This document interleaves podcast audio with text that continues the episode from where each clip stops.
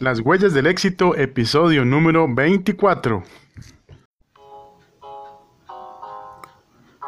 Bienvenido al podcast Las huellas del éxito. Un consejo todos los días para descubrir lo mejor de ti. Con ustedes su presentador, Jonathan, Rodríguez. Hola, ¿cómo están mis queridos escuchas? Muy buenos días, muy buenas tardes, muy buenas noches, depende de la hora que estén escuchando este podcast. Les habla su presentador Jonathan Rodríguez de las huellas del éxito.org y hoy, como todos los días, tenemos un consejo, un buen consejo para descubrir lo mejor de ti. Hoy vamos a hablar sobre cómo resolver problemas creativamente usando el modelo Do It.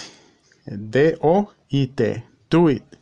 Esta palabra, eh, estas palabras forman una palabra en inglés que significa, hazlo. Es como la frase de Nike que dice just, just do it, do it, just do it. Eh, vamos a usar este modelo do it en, un acrónimo, este acrónimo do it para aprender a resolver problemas creativamente.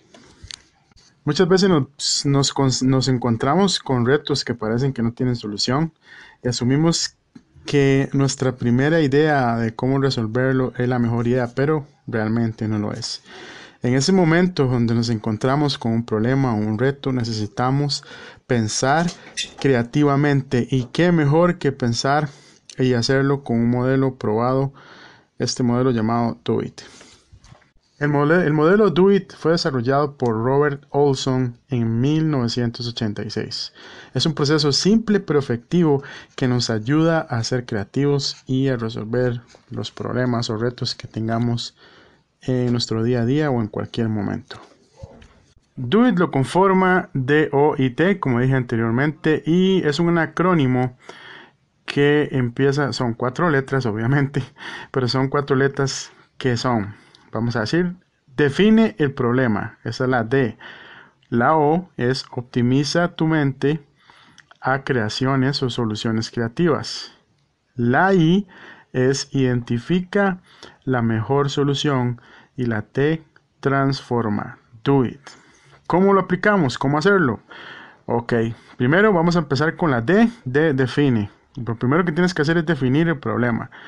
Si tienes un problema o un reto, debes asegurarte de que, el, reto, de que este problema es realmente lo que tienes que resolver. El problema mayor. ¿Cómo defines eso? Con los cinco porqués. Haces cinco preguntas de si este es el problema que tienes. Por ejemplo, si tienes, si crees que el problema es, el problema es, em, qué sé yo, falta de organización, te preguntas, ¿por qué mi problema es falta de organización? Respondes. Eh, en, base a en base a lo que respondiste, a tu respuesta, pregunta, ¿y por qué esa respuesta? Y después, ¿y por qué esa respuesta? ¿Y por qué esa respuesta? Cinco veces, con eso te va a ayudar a definir el problema. Luego sigue la O, que es optimiza tu mente con soluciones creativas. Aquí lo que vas a hacer es empezar a generar ideas. Hay una técnica que se llama brainstorming, que es generar ideas y escribir ideas. Todo lo que se ocurra, eh, todo lo que se le ocurra a usted lo va a escribir en una nota, en un papel, en un cuaderno y va a escribir todas las posibles ideas y después vas a escribir soluciones a esos a ese problema que definiste antes lo vas a, vas a definir después de eso vamos a pasar ahí que es identifica la mejor solución y haz pruebas Identifica y haz pruebas. Identifica y haz pruebas. ¿Cómo hacer pruebas? Bueno, puedes usar el, arte de la visualización, este maravilloso poder que tenemos nosotros. ¿Cómo se vería tu problema arreglándolo con la solución que, tienes actualmente? Y por último, la T es transforma. ¿Qué es transforma? Vas por el plan de acción. Es un plan de acción, escribes qué es lo que vas a hacer, cómo, qué es lo lo que has decidido, cuál es la mejor solución al problema y luego transformas ese problema en algo en aprendizaje por medio de la acción. Amigos y amigas, espero que les haya gustado este consejo del día de hoy. Recuerden que pueden escuchar este podcast en la página www www.lashuellasdelexito.org. Se despide su amigo y presentador Jonathan Rodríguez. Que tengan buenos días, buenas tardes y buenas noches. La afirmación del día de hoy es, sé cómo resolver problemas creativamente. Do it.